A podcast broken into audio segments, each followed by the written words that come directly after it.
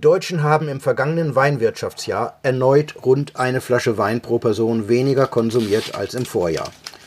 Dies gab das Deutsche Weininstitut DWI Mitte Januar 2024 auf Basis der aktuellen Weinkonsumbilanz bekannt, die sich auf den Zeitraum August 2022 bis Juli 2023 bezieht. Demnach ist der Weinkonsum bezogen auf die Gesamtbevölkerung im Vergleich zum Vorjahreszeitraum von 19,9 auf 19,2 Litern pro Person gesunken. Bezieht man nur die über 16-Jährigen, die laut Gesetz Wein trinken dürfen, in die Statistiken ein, ist der Weinkonsum pro Person um einen ganzen Liter von 23,6 auf 22,5 Liter im Jahr zurückgegangen. Der Schaumwein pro Kopfkonsum ist im gleichen Zeitraum mit einem Volumen von 3,2 Litern bezogen auf die Gesamtbevölkerung konstant geblieben. Bei der Gruppe der über 16-Jährigen belief sich die Menge auf unveränderte 3,6 Liter im Jahr. Radebeul. Die Kunden des lokalen Spitzenweinbistros Gräfes Wein und Fein haben im vergangenen Jahr mehr gute Weine und Schaumweine wie in den Vorjahren genossen. Ich zitiere, 2023 war ein Jahr voller Herausforderungen, persönlich und geschäftlich gab es einiges zu bewältigen. Wir haben es bewältigt und dabei insbesondere für all unsere geschäftlichen Aktivitäten so viel Zuspruch und Anerkennung erhalten, die lassen weniger schöne Momente verblassen und motivieren auch das neue Jahr zu rocken. Zitat Ende, sagte Matthias Gräfe im Exklusivinterview mit dem zu Recht unbekannten Genussportal Stippvisiten. Besonders begrüßte Gräfe den Trend zur Zweitflasche auch bei hochwertigen Weinen. Für den Podcast Auf ein Glas, den der Weinfachhändler Gräfe und der Journalist van Stiprian seit über drei Jahren 14-tägig bespielen, räumte er zwar ein, 2023 mit 138 Flaschen, auch deutlich weniger Flaschen als 2022, da waren es 156, probiert zu haben. Zitat, aber das sind ja nur die auf Sendung getrunkenen. Außerdem habe man, ergänzt der ursprünglich aus Korinth stammende van Stiprian, 2023 mit 27 publizierten Folgen weniger Chancen als im Vorjahr gehabt, wo man 31 Mal auf Sendung war.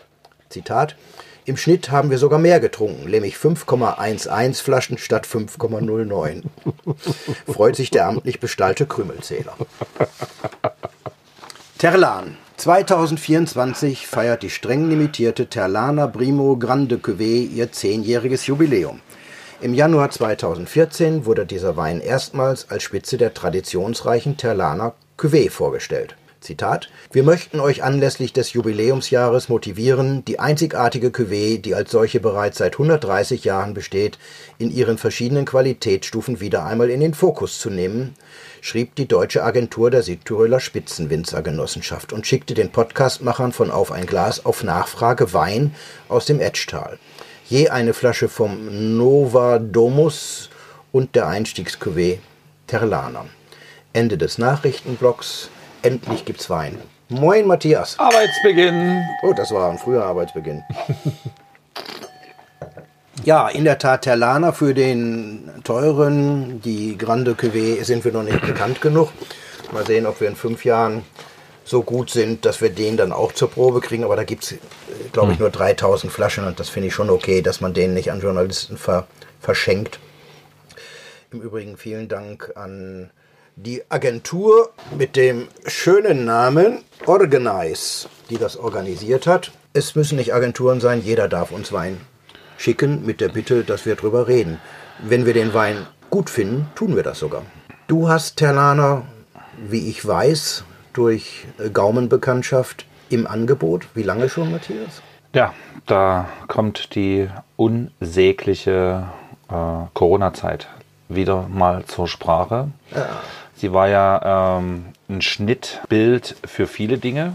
Und unter anderem standen Kunden im Laden, die einfach nicht reisen konnten, wollten, durften und haben einfach mal so kecke Fragen gestellt, wie hast du einen schönen Lack rein? Und äh, vor Corona haben wir gesagt, nee, wir haben ein klares Profil, wir machen ähm, Deutsch und Österreich. Und haben uns eigentlich gesagt, sehr schwer getan, was könnte man jetzt noch dazu nehmen? Und durch diese Situation, es gab nicht bloß Fragen nach Südtirol, es ging auf einmal um Malbec, es ging auf einmal um Bordeaux, es ging auf einmal um Champagner und so weiter.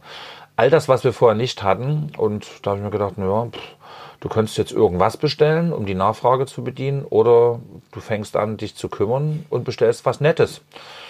Und, Zweifel äh, immer der bessere Weg, oder? Und äh, dann kommst du natürlich dann automatisch, wenn du bei Südtirol anfängst nachzudenken, zu dem, äh, sagen wir, zu der Erkenntnis, dass es ein sehr genossenschaftlich geprägtes Land ist, neben den äh, natürlich auch Privatweingütern. Und dann irgendwann sagst du dir, na warum nicht? Und so bin ich auf Cantina Terlan gekommen. Ja. So einfach war das. Und auch so schwierig. Weil. Muss, man muss ja näher rankommen auch, ne? Ja, ne, das ist, das ist das eine. Ähm, das andere ist natürlich, es ist ja eine unglaubliche Vielfalt. Und äh, ich muss dazu Folgendes auch noch sagen, dass ich äh, kein großer Freund äh, vom Gewürztraminer bin. Ähm, hat man sicherlich das eine oder andere Mal schon gehört. Echt? Und ähm, ja, dann fängst du dich automatisch an, damit zu beschäftigen, was gibt es noch so Schönes. Ne? Und du landest natürlich klar bei Vernatsch und äh, du bist dann bei Lagrein und dann auf einmal stellst du fest, hey, es gibt ja auch noch viele andere Sachen. Und ähm, dann brauchst du natürlich einen Partner vor Ort, der dich, äh, sag ich mal, ein bisschen mit ins Boot nimmt und der dir das Angebot auch zur Verfügung stellt. Und so sind wir bei Terlan hängen geblieben. Und ähm, auf einmal gab es ja auch Winzerbesuche.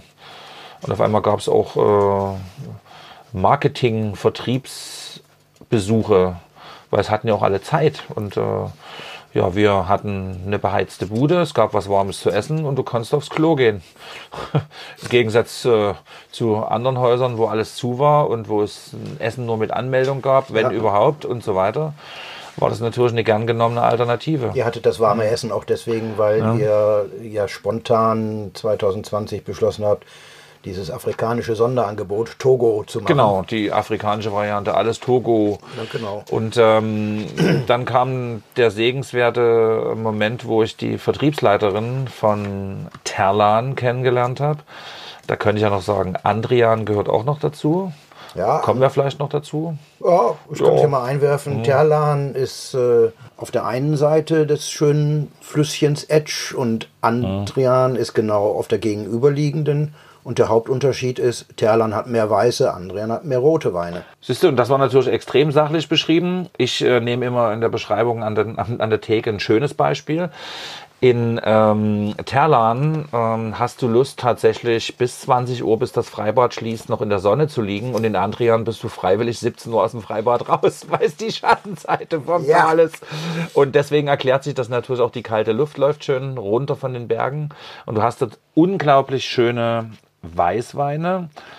Und das ist eine Frage, die musste ich mir natürlich auch sehr oft gefallen lassen. Warum musst du denn unbedingt Weißweine nehmen, die nicht aus Deutschland kommen? Und weil vor allen Dingen auch noch vielleicht. ähnliche. Genau. Und äh, da habe ich gesagt, zum Beispiel, weil sie schmecken. Ja. Und weil sie irgendwie anders sind. Und äh, so sind wir natürlich dann am Ende auch jeder, der irgendwas verkauft, fängt natürlich mit dem Fishing for Compliments an und sucht sich die einfachen Sachen. Und ähm, ich würde jetzt nicht behaupten, dass das ein einfacher Wein ist, aber Terlane ploppte ganz am Anfang auf natürlich Kategorie bester Weißwein Italiens im Gambero Rosso, Kategorie gehobener Einstiegswein, Kategorie lecker auf der Terrasse. Ja, es war aber Winter und äh, da fiel lecker aus der Terrasse, sofort auf der Terrasse sofort raus, aber es war irgendwie klar, dass das doch tatsächlich nicht diese Mainstream carbonisierten äh, lecker Popeka Cuvées sind, sondern hier ist ein bisschen mehr Substanz drin schon ja. im Terlane. Und so haben wir tatsächlich angefangen mit dem Lagrein und eben mit dem als Weißwein. Und wir sind auf ein dankbares Publikum getroffen. Nicht nur Küchenbauer und andere haben unendlich viele Sachen verkauft, weil die Leute ihr Zuhause entdeckt haben, sondern ähm, Weintrinken zu Hause war auf einmal mangels Alternativen vorbei bei vielen Online-Proben immer eine Person vor dem Bildschirm saß und dann wurde versehentlich das Laptop in die Wohnstube gerichtet und das hatten die anderen zwölf. Also es war immer ich weiß ja niemand. Und ähm, so ähnlich war das auch. Und die Leute haben Bock gehabt zu probieren. Ja, und, das war so. Und das ähm, hat den Erfolg ausgemacht. Und verrückt, jetzt ist es sozusagen, naja, je nachdem, wie man es nimmt, zwei bis drei Jahre her.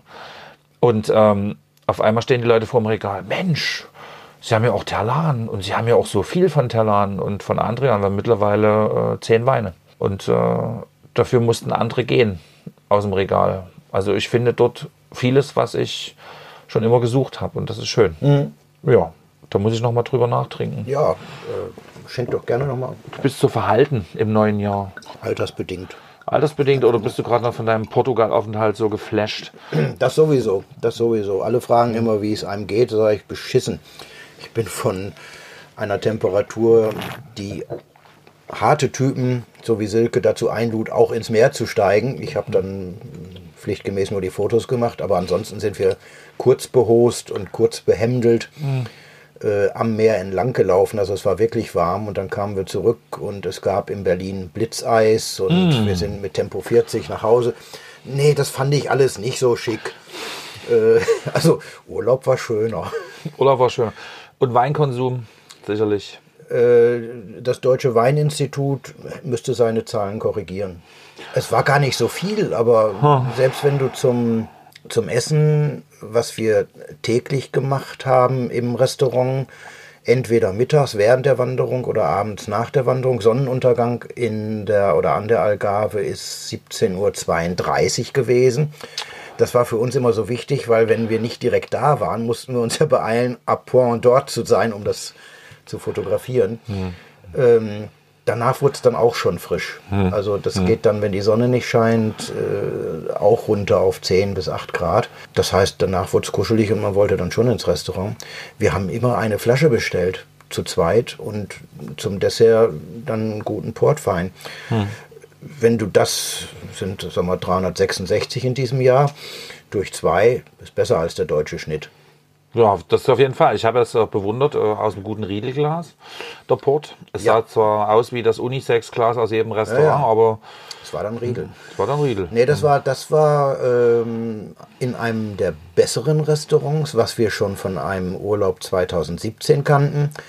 Und was uns deswegen in Erinnerung geblieben war, weil wir dort, die haben, sind bekannt und äh, haben auch eine wunderbare Auslage mit Fisch. Und auf die Frage, mhm. ob wir Austern bekommen können, hat der Kellner gesagt, nein, die Kollegen haben zwar aber alle welche, diese wären auch frisch, aber es gibt gerade eine Planktonart und die Austern fressen das Zeug und das schmecken die nicht mehr so gut. Deswegen bieten wir die heute nicht an.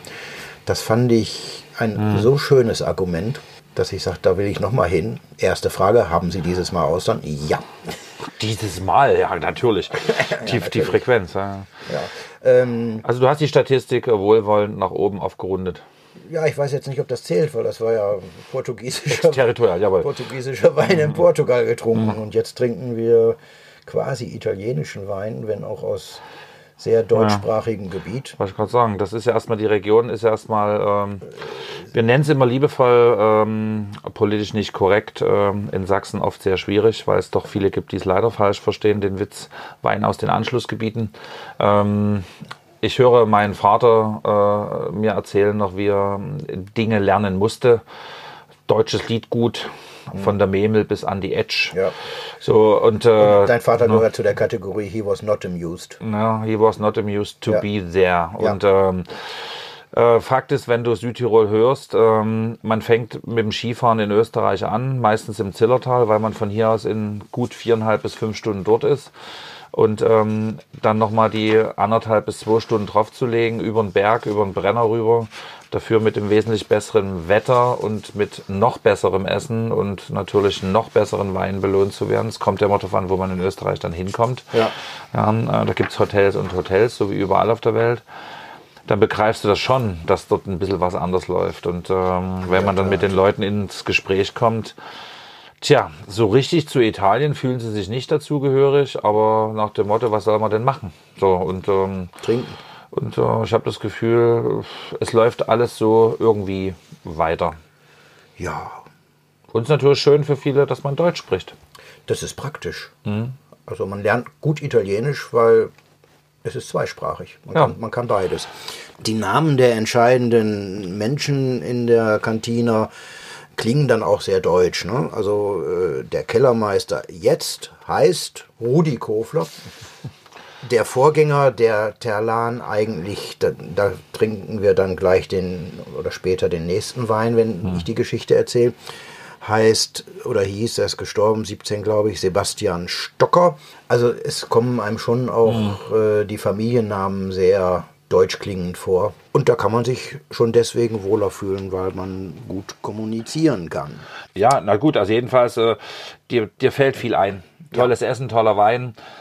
Äh, mildes Klima natürlich. Und ja, auf der richtigen Seite längere Sonne. Das ist ja. aber überall so, wo es die hohen Berge gibt. Ja, aber es fallen natürlich bei Südtirol auch ein paar andere Sachen ein. Wie gesagt, die geschichtlichen Sachen fallen mir ein. Und dann fällt mir natürlich jederzeit äh, das allgegenwärtige Thema äh, Äpfel und Pestizide auf. Das ist ein ganz spannendes Thema. Das kriegst du aus dem Kopf nicht so schnell raus. Ja, ne? Und äh, dieses spürbare Gegenstreben nach Authentizität, nach Diversität, nach Originalität, nach Naturbelassenheit.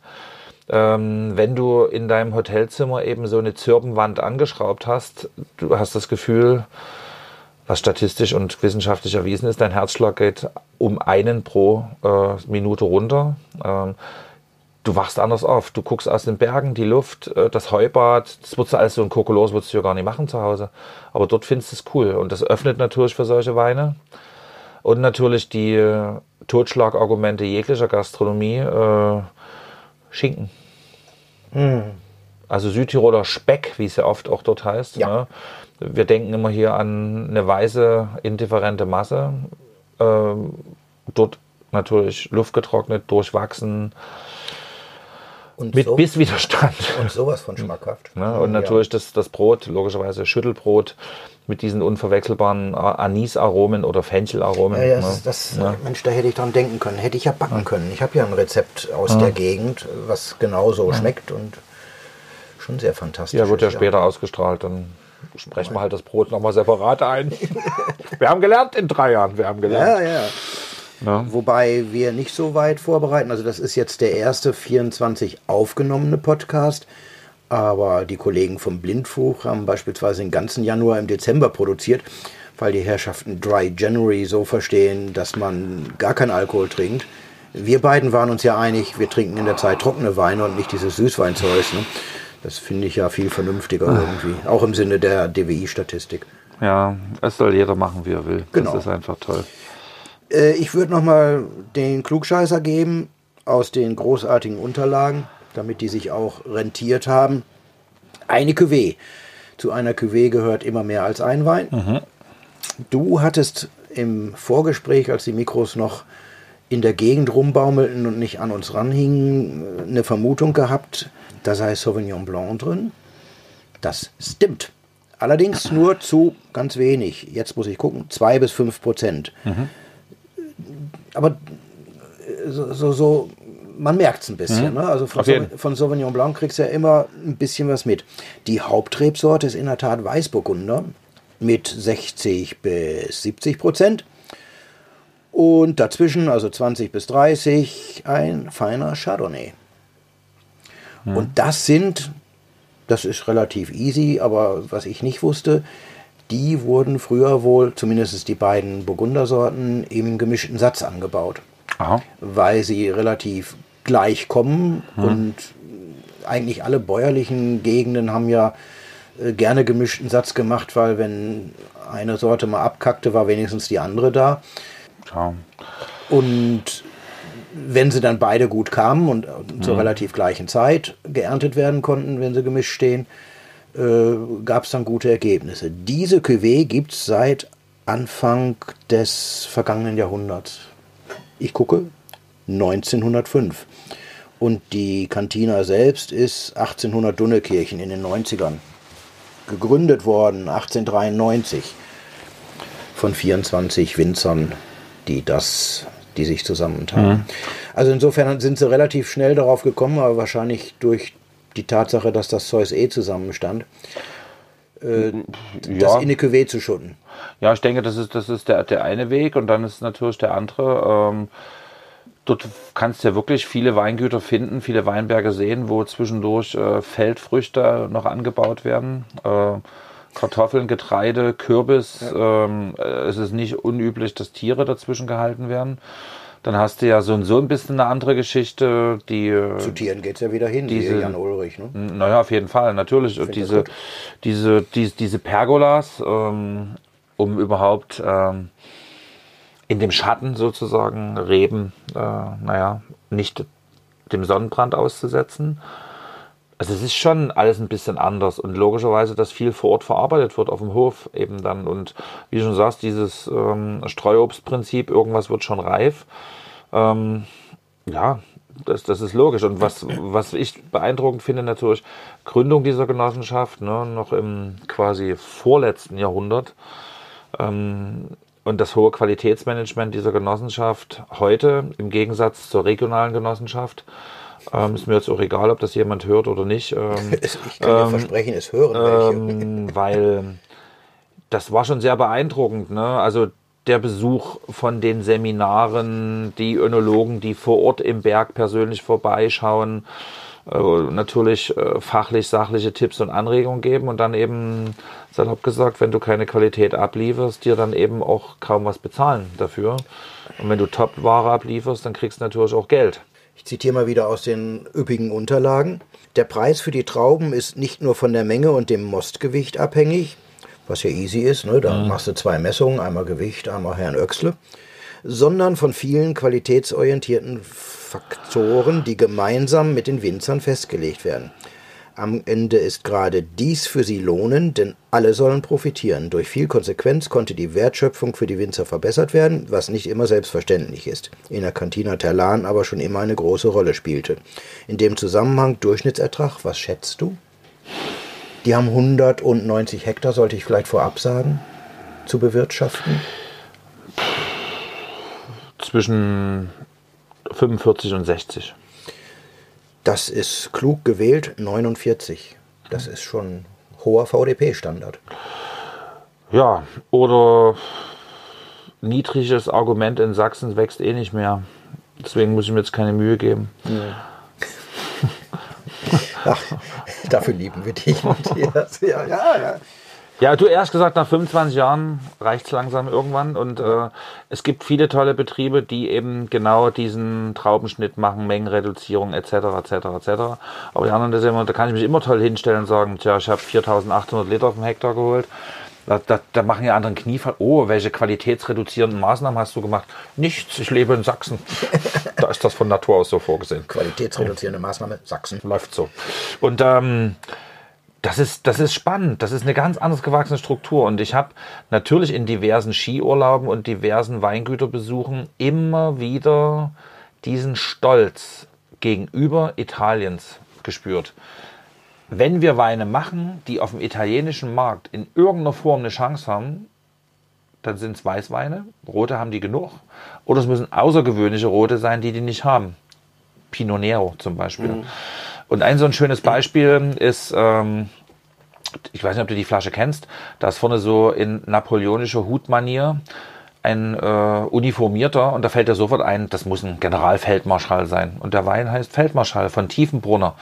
Das ist ein. Äh. Tiefenbrunner ist quasi nun keine Genossenschaft, Privatweingut. Der höchstgelegenste Weinberg.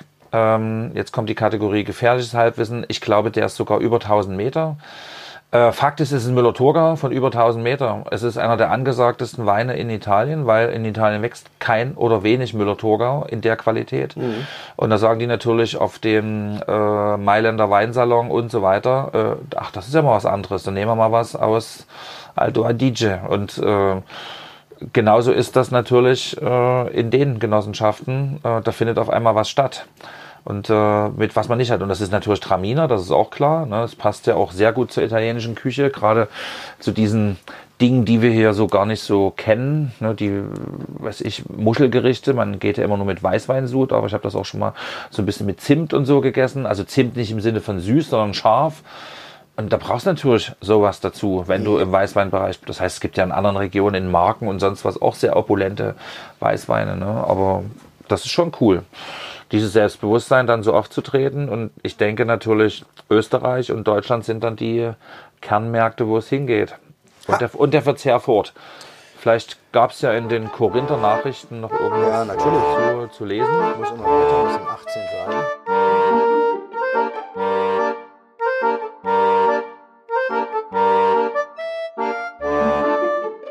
Ja, da kann ich ja zwischendurch schon mal äh, ein bisschen was einschenken. Also ich weiß, eine Zahl hatte ich mir gemerkt, nämlich, dass das meiste in Italien bleibt, weil 43 Prozent wird exportiert. Daraus habe ich mal grob gerechnet, Italien bleibt schon noch als Hauptabsatzmarkt. Von den 43 Prozent in 50 Länder, also schon groß aufgestellt, ist ein Drittel Deutschland. Und danach kam, wenn ich es richtig in Erinnerung habe, die USA. Sage ich jetzt mal so, ohne es direkt zu finden. Spannend, USA, ne? Hat man gar nicht so auf dem Zettel. Nee, aber ist dann auch ein guter Markt. Die Preise dort sind ja etwas höher als bei uns. Ja, absolut. No? Also, Na gut, es muss erst mal hingefahren werden. Also, ja, das ist aber klar. Na gut, also, es- es geht mit dem Schiff, da ist es. der andere Mist muss auch hierher gefahren werden. Kostet nur 2,79. Hast recht, super Argument. hm. Alles, was mit dem Schiff geht, ist relativ preiswert, weil in diese Schiffe so viel reingeht. Das ist dann im, im pro Stück dann wieder relativ okay. Ja, Tja, auf jeden Fall ist natürlich klar, es sind immer sehr, oder größtenteils, Österreich sehe ich übrigens gar nicht. Also ich habe jetzt die Stelle gefunden, zweitwichtigster Exportmarkt sind die USA, das hatte ich richtig in Erinnerung, gefolgt von der Schweiz und Großbritannien. Ansonsten sind sie noch in Ländern wie Niederlanden, Belgien, Japan, Kanada, Schweden. Das Wort Österreich kommt hier nicht gut, vor. dann ist das mal wieder ist ein das- schönes Vorurteil. Denen ist das wahrscheinlich zu nahe. So nah, oder die haben selber genug. Das sowieso. Das ist ja klar. Das sowieso. Aber kann ja sein, dass man sagt, Osttiroler trinken aus geschichtlicher Erinnerung heraus gerne was aus Südtirol oder so. Was von der anderen Seite vom Berg. Next Wine Ist der gleiche, nur besser. ist in the glass. Den kannte ich bis jetzt gar nicht. Also der Terlaner ist der, den man Ja, so kennen kennt kann. Ne? und kennen könnte, wenn man sich ein bisschen dafür interessiert. Und in der Pyramide, die eine Dreier ist, da drüber ist die Reserva Nova Domus. Und da lese ich jetzt wieder ab, weil was soll ich so tun, als wenn ich das wüsste? Ich weiß es ja nicht. Die edle Terlaner Cuvée, welche aus den Rebsorten, das sind die gleichen Weißburgunder Chardonnay Sauvignon Blanc gekeltert wurde, ist nach dem Terlans Was- Wahrzeichen Schloss Neuhaus benannt. Der bla bla bla bla bla bla. Nö. Entschuldigung, äh, nichts gegen Agenturen, aber natürlich schreiben die auch vorgesetztes Blabla, das lese ich dann nicht vor. Interessant ist, dass hier. Hallo Babsi. Ja, das war Eva. Nein, das ist ja auch korrekt. Also, wenn du, das geht ja auch an Wiederverkäufer und die können das sehr gut so sagen. Alle die üblichen Wörter, kraftvoll, mineralisch und, und so weiter und so weiter. Aber hier steht dann das erste Mal die Langlebigkeit erwähnt. Und diese Langlebigkeit, äh, gerade bei Weißweinen, ist wohl etwas, wofür die Terlaner sich einen ursprünglichen Ruf erarbeitet haben. Wir kennen Langlebigkeit bei sächsischen Weinen nicht. Wenig. Ja, du hast jetzt einen Werbeblock von 30 Sekunden für das Projekt Thylemerit. Thylemerit, du hast es dir verdient. Die einzige Vertikale einer Weißwein-Cuvée sächsischen Ursprungs von Frederik Fauré und Matthias Gräfe. Sie können die Jahrgänge 2015, 16, 17, 18, 19 und 20 probieren. Jeder Jahrgang ist einzeln beschrieben mit Wind, Wetter, Niederschlagsmenge und geschmacklichen Eindrücken in unserer Verkostung. Funktioniert hervorragend mit pikanten Speisen wie Flammkuchenbrot auf Strich, Sascha Stiegelers wunderbares Brot und gereiften Käse. Vielen Dank. Ja, das war in der Tat spontan, wie wir hier alle spontan machen, aber auch richtig gut. Du solltest Profi werden. Beim MDR sind sie nicht so gut. Und bei den Privaten schon gar nicht. Tja, Ja, aber die, die anderen lassen das ja immer zutiefst vermi äh, äh, vermissen. Hauptargument der Winzer ist immer, ja, sie haben keinen Platz oder genauso hauptargumentig, ja, wir müssen den Wein doch verkaufen, sonst werden wir nicht reich, aber wir werden ja eh nicht reich. Ah, Entschuldigung, dass ich so laut lache. Mit dem Reich, das war jetzt total schön. Ja. so, also es gibt die komischsten Argumente oder nee, wir haben keinen Platz. Also, zum Thema keinen Platz, das ist jetzt etwas, ähm, was mir viel Spaß gemacht hat.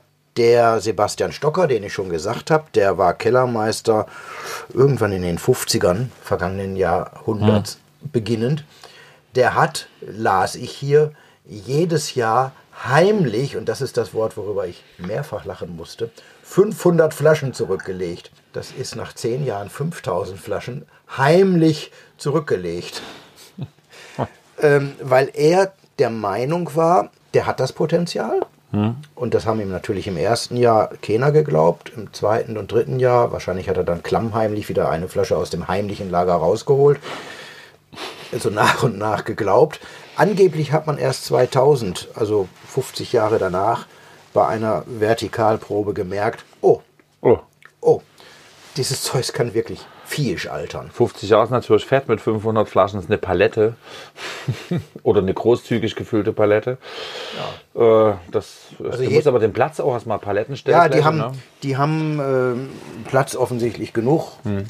Also das ist ja ein Argument, was ich verstehe. Also wer ein Garagenwinzer ist, äh, hat nicht hm. so viel Platz, aber im Ernstfall kann man sich eine zweite Garage anmieten und da auch kreativ sein und sich mit einem anderen Winzer, der nur eine kleine Garage hat, zusammentun. Ich komme ja aus dem PR-Bereich und ich weiß, dass wir mal, in, als wir noch in Bonn waren mit dem Büro, einen riesen Auftrag hatten.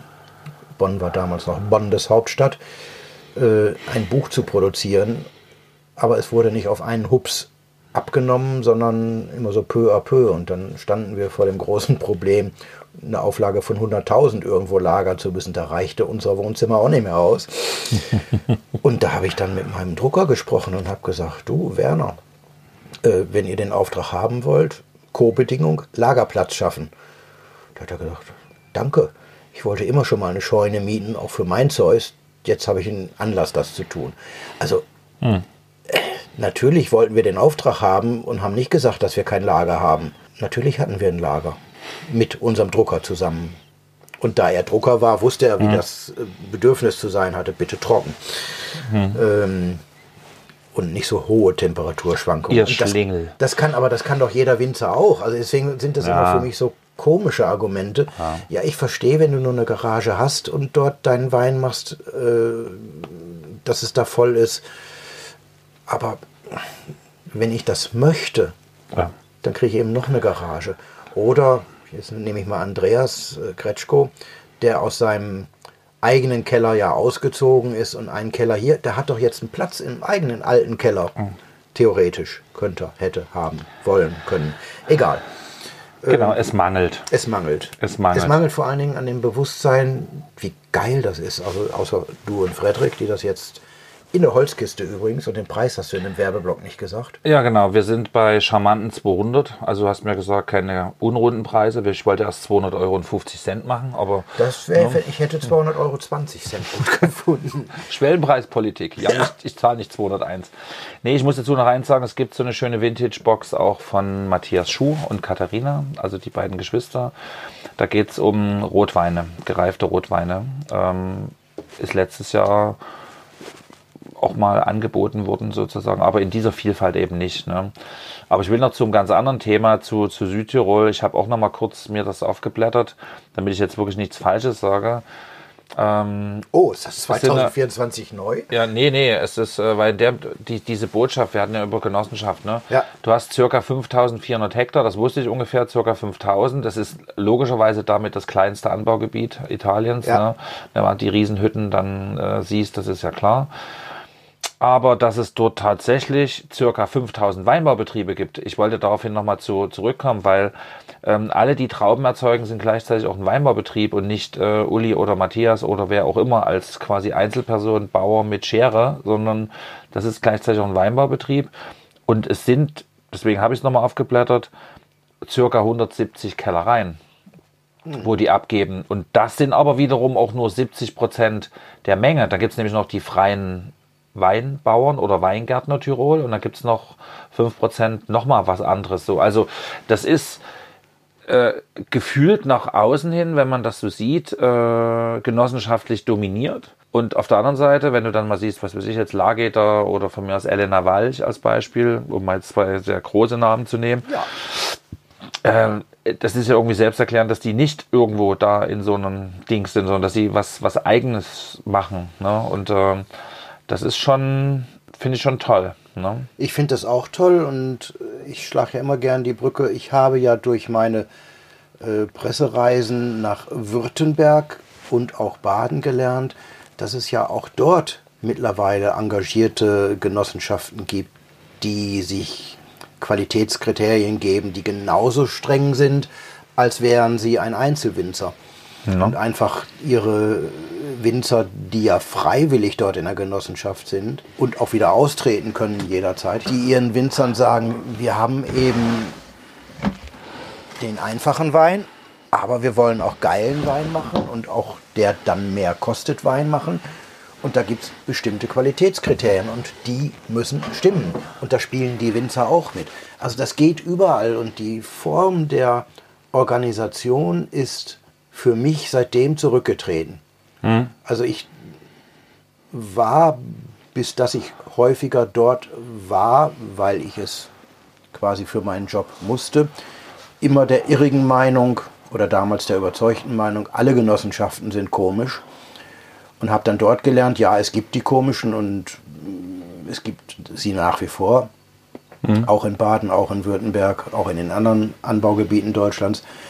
Aber es gibt eben auch richtig knackige, durchdachte Dinge, wo die Winzer mit Spaß so tun, als wenn sie Einzelwinzer wären. Und der hat, ja. einen, den ich ja. kennengelernt habe, der hat. Das meinte ich ja genau der hat, das. Der hat ne? 20 Hektar als Einzelwinzer, der hätte also durchaus Überlebenschance alleine. Aber der sagt, es macht so einen Spaß mit dieser Genossenschaft und er hat das Gefühl, in der Gemeinschaft sehr wohl aufgehoben zu sein. Aber der ackert natürlich in seinem Weinbergen genauso rum, als wenn es sein eigenes wäre. Kriegt aber auch entsprechende Preise, also nicht alles ja. 0815. Das ja, und Gefällt das, mir sehr gut. Und es ist natürlich auch äh, oft so ein, so ein Mischmasch. Du hast natürlich dort auch äh, nicht ganz von der Hand zu weisen, Norditalien. Ähm, da meine ich jetzt wirklich Italien. Du hast jede Menge Industrie. Also ja. sagen wir, der Reichtum des Landes kommt Norden. nicht aus dem Süden, sondern nee. der wird im Norden erwirtschaftet. Du hast in Südtirol natürlich zweifelsohne äh, jede Menge Tourismus, das ist ganz klar. Aber du hast dort natürlich auch Leute, die äh, in einem sehr ordentlichen Berufsumfeld äh, sich bewegen und ähm, ja, auf der anderen Seite kein Geld rausschmeißen für einen Haufen Kommerzscheiß, sondern einfach in gutes Essen investieren und, äh, und natürlich auch in äh, gute ähm, ja, Getränke, in dem Fall jetzt Wein, um jetzt mal Getränk nicht äh, falsch zu verstehen. Ne? Genau. Ja, tolle Ecke. Würdest Irgendwann du noch ein Wort sagen zu Essensbegleitung? Nehmen wir gerne den zweiten. Na gut, jetzt ist natürlich gerade die äh, perfekte Zeit. Ja, ich freue mich riesig. Beep, Werbeblock. Butter bei die Fische. Skryloin. Nee, ähm, wir haben. Butter bei die Fische für unsere wenigen neu hinzugekommenen Hörenden ist eine WhatsApp-Gruppe, die dem schnöden Verkauf von Lebensmitteln besserer und höherer Qualität dient. Heißt, der Matthias kauft, bietet an, die Leute bestellen und es ist frisch im Großhandel, der auch sonst die Gastro beliefert, gekauft und deswegen gibt es dort Fisch, aber auch manchmal leckerstes Fleisch von richtig guten Erzeugern. Und das ist die Gruppe, die Butter bei die Fische heißt. So, genau. zur Erklärung. Und da ist Sky natürlich, äh, man könnte jetzt auch liebevoll einfach sagen, äh, Winterkabeljau. Sky, der Wanderer. Ähm, das ist ein unglaublich festes, weißes Fischfleisch. Das kann ich mir super vorstellen. Hier schreit es für mich, äh, wie vorhin schon erwähnt, Vesperplatte. Also wir sprechen jetzt mal wirklich von Käse und von Speck, Schrägstrich Schinken. Da brauchst du schon deine 60% Fett in der Trockenmasse, ein schöner Bergkäse, mm. aromatisch. Mm. Äh, alles, was daraus geht, also sprich Fondue, kann ich mir super vorstellen dazu. Ja, ich lade mich übrigens spontan jetzt zur Nachprobe ein. Ich hätte gern Speck und Käse. Ja. Oh. Also das, ähm, sag mal, diese gewisse Rustikalität. Und es ist natürlich ja. auch da merkt man, wie perfekt auch dieses Marketing dort funktioniert. Du hast automatisch natürlich irgendwelche Teigwaren, Schlutzkrapfen und so weiter. Du hast Butter, du hast äh, Fett, du hast äh, eine Rustikalität auf dem Teller und es passt hervorragend. Ähm, ja, Punkt. Ja, Ich, das reicht mir schon. Ich hatte mir das gedacht, dass Fine das Dining kann ich mir jetzt eher weniger vorstellen, wobei das sicherlich auch passt, wenn man die, das Cremigkeit, ja die Richtung, ne? wenn du das... ja, ja gut. Ja, gut, gut gekochtes Essen ist heute alles.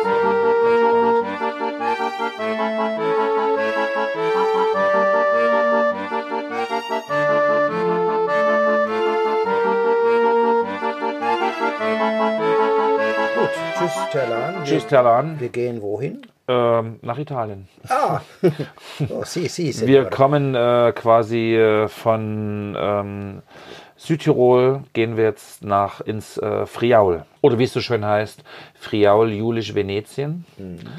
Und ähm, auch, auch da kann man geschichtlich wieder gewisse äh, Ideen und Gedanken herbringen. Die Prestigenummer schlechthin in Deutschland Anfang, Ende der 80er, Anfang der 90er, Pinot Grigio liebevoll in der regionalen Gastronomie als Pinot Grigio ja, äh, angeboten und ähm, wir sind im Friaul bei Jermann und äh, sind sehr frisch, Jahrgang 22. Also der, die erste Terlaner Cuvée war auch 22, richtig? Ja, Genau. die zweite 21. So, und äh, wir bleiben also bei den frischen Sachen. Und so wie bei diesen Weinen klar ist, dass das ein immenses Potenzial ist, ähm, wird das hier auch klar. Ich habe ähm, zweimal den gleichen Wein ausgeschenkt. Einmal frisch aufgerollt und einmal im Frederic Fauré-Style von ihm gelernt, frisch durchgeschüttelt. Habe ihn quasi altern lassen durch das Schütteln. ne? Das heißt, man hat die Flasche offen, hält die Handfläche auf die Öffnung und schüttelt den Wein.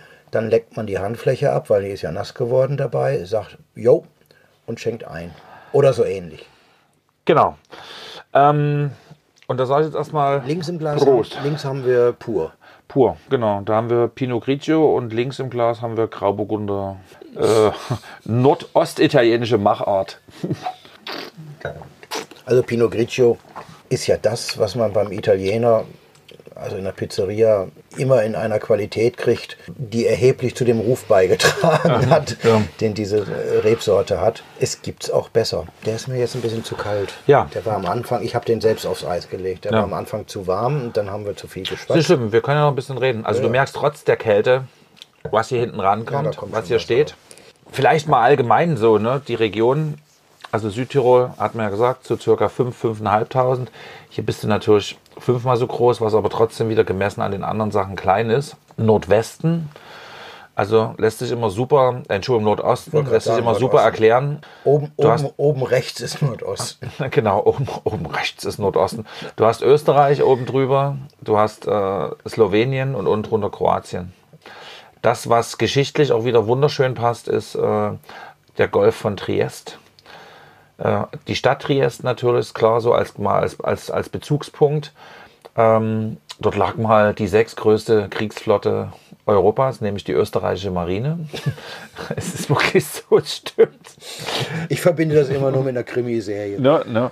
Du hast die auch sehr schön ist. Ne, also du hast äh, tatsächlich, nee, ich habe das mal, ähm, hatte einen sehr interessierten Stammgast äh, und der hat mir das mal sehr explizit dargelegt, weil du denkst natürlich jetzt erstmal an das heutige Österreich, wobei heute nur Donaumarine ist auch noch ein ganz anderes Thema. Der Fluss ist halt größer, wir können uns das kaum vorstellen, hier an der Elbe. Ist auch so richtig. Ähm, die- KOK-Zeit. Ne? Ja, ja. So, und ähm, Tja, bis zum verloren gegangenen Ersten Weltkrieg war es mal die sechstgrößte Flotte in Europa. Und Jerman ist tatsächlich aus Slowenien eingewandert im 19. Jahrhundert. Und unweit vom Ort ist natürlich äh, direkt die Grenze. Ne? Du hast also diese Lieblichkeit des Gebietes und das macht ja das heutige Slowenien auch so für den Weinmarkt so interessant, wo du teilweise gar keine Grenze ziehen kannst. Diesseits oder jenseits, die Typizität ist schon relativ ähnlich. Ne? Die haben teilweise Ja. auch Weinberge links Ja. und rechts der Grenze, seitdem das. Genau. Wo es auch keinen großen Heck mehr gibt. war. Genau. Äh, wer das wo wie bewirtschaftet, Ja. das ist scheinbar außer, Nach- sind Nachbarn. außer in Deutschland immer, wo es ein Problem ist. es äh, sind Nachbarn, wie sich das gehört. Ja. Und äh, Die grüßen sich. das gleiche kenne ich auch aus Ungarn jetzt hier, weiß ich, Ja. ja. Sopron, weniger zum Beispiel. Da ist es ja oft auch eher so, dass gefühlt die Einheimischen, wobei ja links und rechts der Seite Einheimische sind, eher wollen, dass die, die nicht einheimisch sind, das Weingut weiter betreiben. Ja. Also Klaus Weniger wurde gebeten, das zu machen. Und genauso Jamann hat auch ähm, solche Weinberge auf der anderen Seite. Und da ist es spannend, dass die Italiener gebeten werden, das zu machen. Ne? Und da kann ich nur sagen, wir sind die Slowenen, wir machen das. Ne? Mhm. Ähm, zu Jamann vielleicht noch eine Sache. Das ist das, was mich spannenderweise jetzt seit circa 25, 30 Jahren begleitet genauso wie, also natürlich viele andere tolle Weine, aber so die outstanding Sachen und das, was zum Beispiel Gaia weltweit für Italien rot ist, es gibt auch andere super tolle Rotweine, aber komischerweise Gaia ist so das, das Ding, ist Jammern für, ein, für einen Weißwein. Die Weine sind sehr reduktiv ausgebaut, das heißt also Edelstahl und keine Fassspielereien oder sonst was. Sind natürlich richtig schön zugedreht, zugeknallt und äh, deswegen war auch dieses äh, aufgeschüttelte zweite Glas. Ich habe im Laden jetzt zwei, dreimal das schon eingekauft und ich habe mich immer von meiner inneren Ungeduld zerreißen lassen. Komm, los, machst du jetzt. Und äh, die sind auch nicht ganz günstig. Komm, los, den machst du jetzt auf und den findest du raus. Und dann sagen die Leute, was? 32 Euro für eine Flasche Pinot Grigio und so. Das ist schon, äh, ja, das ist so ein bisschen, vielleicht ein bisschen an Hahn herbeigezogen, vergleichbar mit dem Dornfelder Synonym. Ne? Mhm. Wenn du dir heute erlaubst, einen guten Dornfelder, wobei ich aktuell keinen guten Dornfelder kenne, weil überall ist es rausgerissen worden oder es wird verschnitten oder es wandert irgendwo ja, anders rein. Ja. Aber wo es das noch gab, ne, mir fällt jetzt hier Knipser zum Beispiel ein, mal als Beispiel, ne, oder äh, Pravis hat einen super tollen Dornfelder. Ähm, da musst du dich argumentativ noch mehr ans Zeug legen, um die Kunden zu überzeugen, weil die automatisch diese Niedrigpreisschublade ziehen und ähm, naja, Pinot Grigio hat natürlich auch den Erfolg, weil es natürlich in Größenordnung auch produziert wird. Und ähm, auch ein schönes Beispiel, wie man Wein verstehen kann. Äh, einer der ehemaligen Kellermeister von Vollrats hat mir das mal erklärt. Naja, ist ganz einfach. Ne? Du hast äh, quasi 75 Prozent klassisch äh, durchgegoren und du hast 25 Prozent, wo es einen biologischen Säureabbau macht. Und äh, 1991 wusste ich noch nicht, was ein BSA ist oder ein biologischer Säureabbau. Dann werden diese Partien wieder zusammengeschnitten. Und dann hast du eben diese, diesen frischen Wein, aber trotzdem mit dieser schönen, moderaten, angenehmen Säure. Was diesen Erfolg natürlich über München ist ja quasi auch Norditalien, also so sehen die sich zumindest so ein bisschen. So, ähm, Norditalien. Ja, Norditalien, ne, ist das natürlich publik geworden und es hat sich, wenn es die Leute scheiße gefunden hätten, hätten sie es nie gekauft. Also Pinot Grigio ist ein Ding der 90er Jahre. Und wenn ich jetzt den, den zweiten nehme, hast du schon mal eine bisschen eine andere Nase, ist mehr Würze drin auf jeden Fall. Mhm. Ne? Und der sofort präsent. Ja. Ne? Also merkst du schon. Und hier kannst du natürlich auch ein bisschen eleganter arbeiten. Du kannst natürlich auch zu diesen rustikalen Speisen arbeiten, aber hier kannst du auch, hier fällt mir schon spontan äh, ein schönes Stück Kalb ein. Ne? So auf dem Risotto ist ein leicht abgeflemmelt obendrauf, so. Ne? Ja. So, also sagen wir so, den würde ich nicht als Pizzarot äh, Weiß, nee. Weißwein bezeichnen. Der nee, ist, ähm, auf keinen Fall. Der ist viel zu subtil, zu viel. Merkst du einfach jetzt auch diese feine Würze und Mineralität, die sich so im Mund hält, aber es ist nicht nervig, es ist nicht so, so schnell, so immer was anderes, es ist präsent im Mund. Ne? Ja, daraus lernt man, dass man außer beim Goldriesling eigentlich bei jeder Rebsorte gucken sollte, was der Winzer draus macht. Auf jeden Fall. Also allein Pinot Grigio ist kein Qualitäts- und auch kein Dequalitätsmerkmal mehr. Überhaupt Sondern nicht. Das ist, du kannst Grauburgunder Pinot Gris, Pinot Grigio, egal wie es heißt und wo es angeboten wird, immer gut finden. Also gut vorfinden wäre das richtige Wort. Und beliebig finden. Und ja, meine Erfahrung ist halt in den Pizzerien ist es hm. immer eher die beliebige Variante. Ja. Und da, da gilt, also ich werde ja manchmal gefragt von Leuten, die sagen, ich habe überhaupt keine Ahnung, was soll ich denn dann trinken? Sag ich, äh, ob du es glaubst oder nicht. Also bei ehrlichen Restaurants sind die Preise schon ein Gradmesser. Also der mhm. teurere ist nicht immer, aber in guten Restaurants in der Regel schon der bessere. Also zum Thema Preis, ne? Also es wäre jetzt hier schon irritierend, äh, na erstmal natürlich, aber das ist ja genau unser Job auch, oder der Job, den wir uns selber ausgesucht haben. Weintreffpunkt, Weinlokal, Weinbar, Weinrestaurant zu sein. Das würde 01 mit 6,50 dastehen. Ne? Ist schmal kalkuliert. So. Das ist aber doch mittlerweile extrem, wie sage ich das, extrem annehmbar wenn ich so mhm. gucke, was mittlerweile alle nehmen. Also als ich mhm. dich kennenlernte, mhm. warst du mir auch deswegen sehr sympathisch, weil bei dir 01 äh, ab 3 Euro mhm. waren. Das ist jetzt, ich habe gerade mal auf die Tageskarte geguckt oder die aktuelle Weinkarte, es ist ab 4 Euro. Mhm. Das ist immerhin 0,28 Euro. Mhm. Entschuldigung, dass ich das so banal rechne. Das ist doch richtig. Ähm, aber das geht ja in anderen Läden durchaus höher. Und teilweise kann ich das akzeptieren. Und teilweise schaudert es mich, wenn ich dann sehe, wie da kalkuliert ist. Und das Problem ist eben, wenn man sich mit Wein beschäftigt und so ungefähr weiß, was die im EK kosten, dann schaudert es mehr oder minder. Und ich gönne nochmal, ich gönne ja jedem Restaurant auch äh, eine gewisse Marge, weil die wollen alle leben, du inklusive. Aber nochmal Algarve. Ja. Nochmal ein Rückfall. Wir haben dort Weine gehabt, wo wir dann aus Interesse hinterher nachrecherchiert haben. Die waren mit Faktor 1,5 bis 2. Und wir haben Portweine gehabt, die uns so günstig erschienen. Da war der Faktor teilweise noch kleiner, also 1,3 oder so. Also die, das sind dann aber auch die Läden gewesen, wo ich den Eindruck habe, das mhm. macht denen so ähnlich, wie es mir bei dir oft geht, das macht denen so einen Spaß, was Gutes auf der Karte zu haben, dass sie sagen, was soll ich denn das jetzt so teuer anbieten, mhm. dass es keiner haben will. Ja. Dom Perignon in einer eher Shishi-Restaurant für 245 Euro, das ist ja fast mein Einkaufspreis in EK. Deutschland. Mhm. In Deutschland. Das ist mittlerweile EK. Mhm. Ja.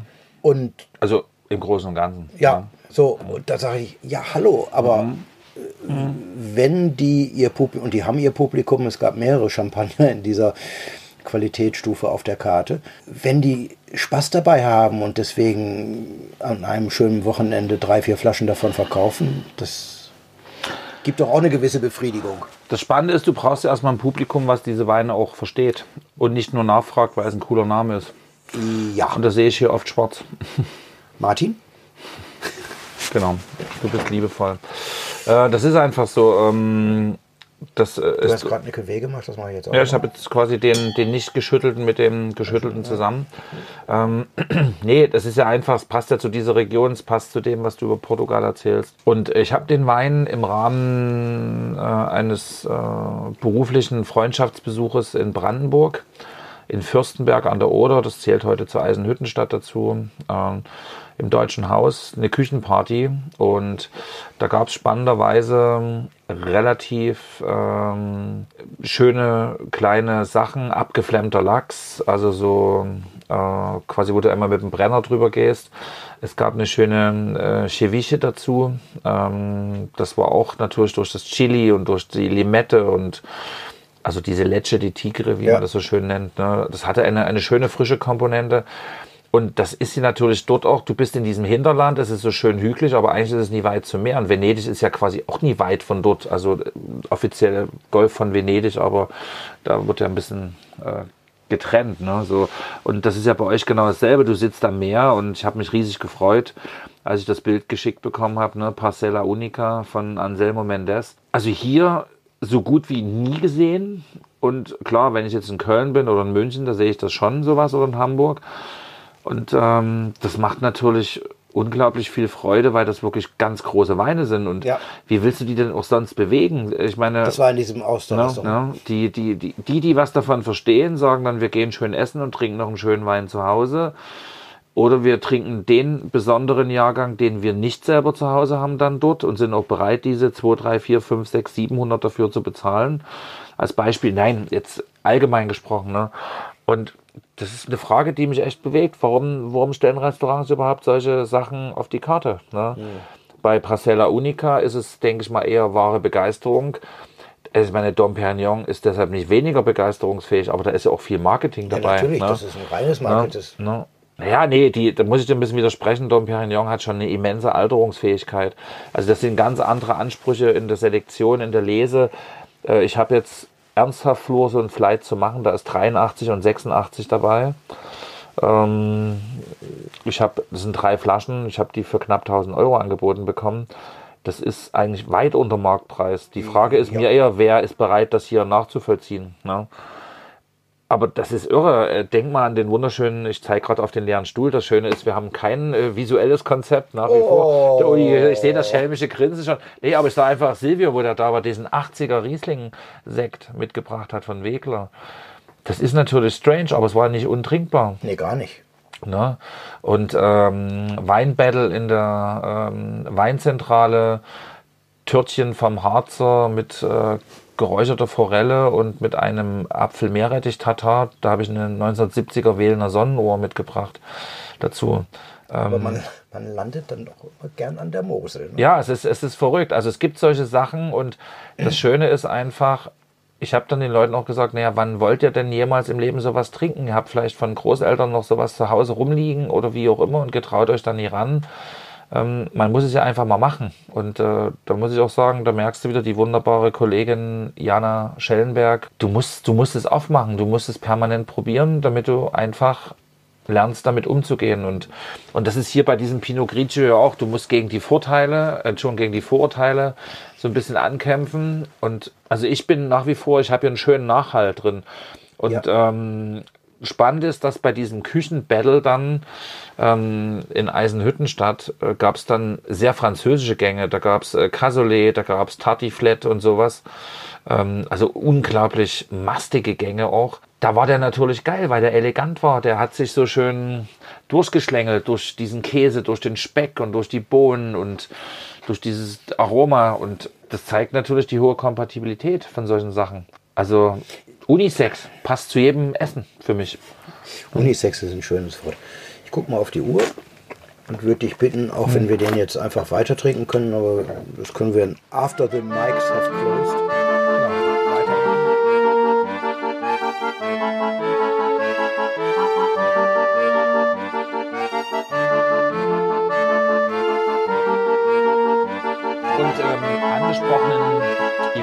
Nutze ich natürlich auch gerne mal, um ein paar Sachen zu probieren.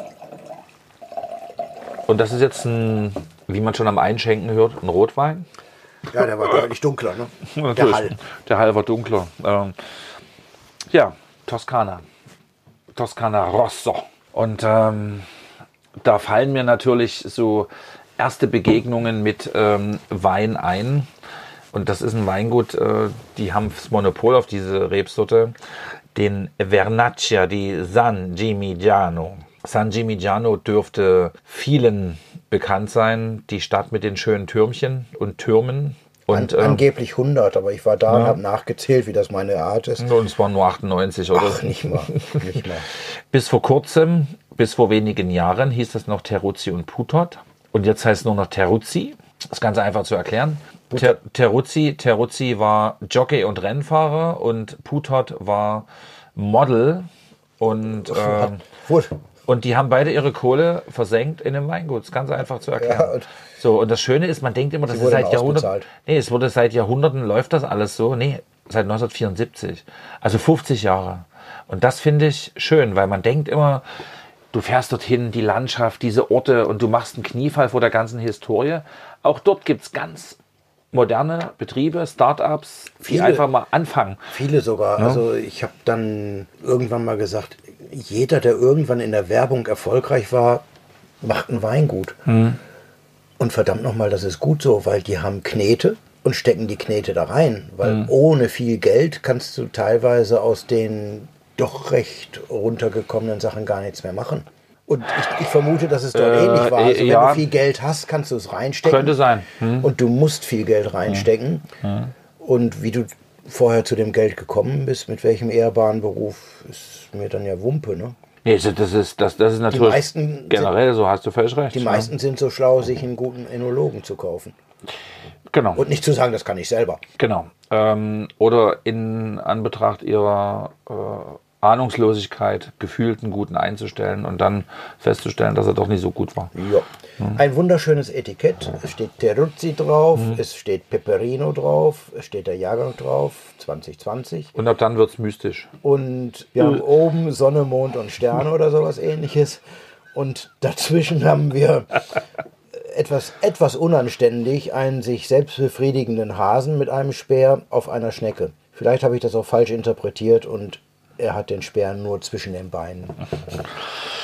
Ja, ähm, kann man so sehen, oder? Das ist genau das, was mich auch ein bisschen irritiert. Vorher, vorher waren das so diese klassischen, ich weiß nicht, kennst du Teruzzi? Die hatten so mittelalterliche Fresken-Etiketten. So. Ja, ich finde es lustig. Dann haben sie natürlich eine super tolle Agentur geholt. Und das Schöne ist ja an der Agentur, entweder ist es eine klare Botschaft oder die Gedanken gehen auf Reisen. So. Ja. Und ähm, die, es, ich habe mich ein bisschen belesen drüber, aber ich bin ehrlich gesagt nach einer halben Seite ausgestiegen, weil das war mir zu viel eventuell und zu viel äh, Mystisches, Magisches aus, dem, aus es, der Tier- und Menschenwelt. Es ist schön bunt. Also, ja? also es Hase hat einen grüne Wams an, der Schneckerich, es sieht aus wie so ein, also ähnelt mir so ein bisschen, so Ü70, leicht gram gebeugt, roter Wams an. Ja. Und äh, was dann nicht mehr zu mir passt, die Schleimspur, die er hinterlässt, sieht aus wie ein Ski. Meine Schleimspur sieht nicht aus wie ein Ski. Genau. Nein, also diese mittelalterlichen Tierfiguren mit ihrer Bedeutung, ja. das ist wohl die Grundlage. Aber ganz ehrlich, wir hatten das heute noch auf dem Zettel, das ist schon mal das Erste. Also wo, was ich gut mitgehen kann, wobei da gibt es ja auch schon ein großes Aber, aber da kann ich noch mitgehen, ist hier oben äh, Sonne und Mond. Also gerade wenn man sich ein bisschen mit Bio und biodynamischem Weinbau ja. beschäftigt, wo du sagst, ja, ich sag mal salopp gesagt, der ewige Kreislauf, Sonne geht auf, Sonne geht unter ja. und so weiter. So. Und der und, Springbrunnen dazwischen. Nee, nee, ja, also und da geht's, und deshalb, da kommt das aber schon laut ähm, e-, Etiketteninterpretationen ähm, auf der Hausseite. Steht das, ist das ein Tee für Teruzzi. Ah, also es soll ein Tee sein, aber es sieht gedacht, eher aus wie, wie ein Walfisch. Wie, wie, wie so. ein Sternzeichen, ja. was ich nicht kenne oder so. Wie wenn, wenn Kindern Walfisch mal oben kommt die Fontäne raus. So. Ja. Äh, also Teruzzi steht sozusagen, und das ist das, was ich witzig finde, über diesen Kreislauf, wo ich sage, hä, also entweder bin ich jetzt integraler Bestandteil oder äh, ja. weiß ich nicht. Oh, wir, also labern können wir ja stundenlang. Nein, aber du, nee, aber, die, die, er nimmt es ja unter die Fittiche. Es ist ja ein Tee, ja, genau. ein Tee so fittichhaft. So, ne? Genau, auch, auch fittichhaft. Hm, fittichhaft. Das wäre doch. habe ich so eine schöne Weinkübe im Kopf. oh, der ist aber fittichhaft. Fittich. Wollen ne? wir mal einen Wein machen, der fittichhaft heißt? Das wäre doch geil, fittichhaft. Warum denken wir jetzt beide an Rosé, fruchtsüß? ähm, nee. nee. Ich hatte nicht flittchenhaft gesagt, das hast du wieder falsch verstanden. Hatte ich auch verstanden, aber fittichhaft. Äh, und dann machst du Wortspiele draus. Finkenfittig. Ähm, Nein. das mit dem Hasen ist schon ein bisschen schräg, wobei es erzeugt natürlich Aufmerksamkeit. Peperino ist, lustig. Also ist tatsächlich äh, ein Klassiker sozusagen. Äh, kennen einige Kunden auch. Ähm, ähm, Teruzzi findest du in Deutschland tatsächlich jetzt nicht so oft. Es gibt in München einen ganz großen Dreher dieser Weine. Und dann hin und wieder fragmenthafte Sortimentssachen. Äh, also da gibt es äh, schon ordentliche Sachen. Also wir sind jetzt hier immerhin auch im 20 bis 23 Euro Bereich. Ne? So. VK bei dir im Laden. VK bei mir im Laden. Übersetzt wieder plus 15 Euro, sagen wir mal einfach mal 35 bis 38 Euro, was es finde ich absolut in Ordnung ist. Da gibt es jetzt keine selbstküsserische Wahrheit, sondern es ist so. Nee, nach wie ja. vor, ich, ich bin nach wie vor begeistert, dass du das durchhältst. Dieses egal was ich habe, plus 15 und lass es irgendwann plus 17, plus 18, plus 20 sein, das ist mir egal, finde ich so viel gerechter, weil dein Aufwand ist eigentlich ja immer der gleiche. Ja. Und es reizt den Kunden, die Kundin, das Kunde dazu. Das Weintrinkende. Genau, mal die besseren zu probieren. Ja. Weil die sind ja dann im Vergleich sehr viel günstiger. Und wir waren jetzt Montag in einem Restaurant. Also Silke, die ja bei dir arbeitet und sozusagen sowohl die Einkaufs- als auch die Verkaufspreise kennt und auch einverstanden ist, dass ein Laden Geld verdienen muss, sagt immer nur, viel zu teuer, viel zu teuer, wie willst du denn das bezahlen? Und das finde ich immer so schade, weil man vergibt sich quasi als Gastronom selbst die Chance, dass die besseren Sachen freiwillig genommen werden. Nochmal, Algarve, das Problem hatte ich nie. Mhm. Ich habe immer den Wein genommen, der uns beiden gefiel, oder wir haben den Wein genommen nach Absprache, der uns beiden gefiel, weil die Preise waren immer so reell, dass man da gar nicht drauf gucken musste. Egal ob das, also in, in unserer, in Sagres waren wir in einem Restaurant gelandet, da war der teuerste Wein, glaube ich, 28 Euro. Und der hm. billigste mhm. Wein war der Hauswein, das Glas 2,50. Das waren dann mhm. keine Superweine, aber ist Portugal aber auch, äh, also meine Erfahrungen sind jetzt natürlich auch ein paar Jahre zurück. Es war vor Corona, wo ich das letzte Mal dort war. Aber die reellen Nettoeinkommen sind ja auch ein bisschen geringer als unsere. Ist das richtig? Beim Dass man das ein bisschen noch anpassen muss das weiß ich nicht mehr, weil im Speisebereich haben wir durchaus mehr bezahlt als hier teilweise. Ah, okay. Ich habe immer den Eindruck, in Deutschland wird das Essen zu niedrig bepreist oder gerne zu niedrig bepreist, allgemein gesprochen. Und dann versucht man es über Wasserpreise, 12 Euro, eine Flasche ist doch nicht viel, also wird 2,50. Ja, für die Kiste nicht, ne? Ähm, 2,50 in der Allgabe, die Flasche. Die meisten übrigens mit abgefüllten, im eigenen Branding in, in Gläsern, also wahrscheinlich Leitungswasser aufgepimpt oder nicht, mit oder ohne Bubbles. Aber immer gut. Und die Weine eben nicht als Profitbringer mit Faktor 3, 4 bis 5. Mhm. Ich war in Dresden im Herbst in einem Restaurant, da war es Faktor 5,5. Oh Gott. Und das war ein einfacher Wein. Also mhm. wenn sie den für 20 statt für 40 angeboten hätten, wäre immer noch etwas, aber ja. Und ich, ich leide doch immer drunter. Nicht, weil ich geizig bin, sondern weil ich sage, das äh, bringt die Leute nicht dazu, den Wein zu genießen. Entweder sie protzen und es ist egal, oder sie wissen es und sagen, nee, das will ich jetzt nicht. Ist für mich der falsche Faktor, um den Gewinn zu machen, den nochmal ich jedem Restaurant gönne. Aber die Kalkulation ist für mich oft, mhm. oft daneben, wenn es nur beim Wein so hochpreisig ist. Egal. Ne, Sie vergeben sich ja selber die Chance, hochwertige Weine zu trinken. Das Richtig. Ist ja, ähm, Teruzzi. Also Toskana, es ist natürlich ähm, klassisch. Das ist ne? aber von der weichen Sorte. Ne? Ja, du hast Sangiovese und du hast Merlot. Punkt aus. Mhm. So, und ähm, acht Monate Holzfass, fein eingebunden, keine Vanillebombe, äh, eine super nicht anstrengende Tanninstruktur. da passt da alles dazu. Ist, so. ist ein bisschen Everybody's Darling. Ja, aber ohne fruchtsüß zu sein. Das finde ich ja cool. Er ist wirklich trocken, Jawohl. geschmacklich. Äh, ne? Dry January. Ne? Also, äh, sag mal so, da könnte ich mir vorstellen, dass man das umschreibt mit diesem International Dry. Ich weiß, dass es anders gemeint ist, mhm. International Dry, aber das wäre das, was ich mir vorstelle. Trocken, ohne anstrengend zu sein. Ja, gehe ich mit. Geh ich mit. Wir waren in, mhm. genau in der Gegend San Gimignano und äh, drumherum äh, mal in einer Weinbutze, die extrem anstrengend war, im positiven Sinne extrem anstrengend war. Aber da hat sie uns alles zusammengezogen. Da trinke ich doch noch mal drüber nach. Ja, gerne. Das ist jetzt sowas, das passt für mich perfekt zum Abschluss, um einen schönen Bogen zu kriegen.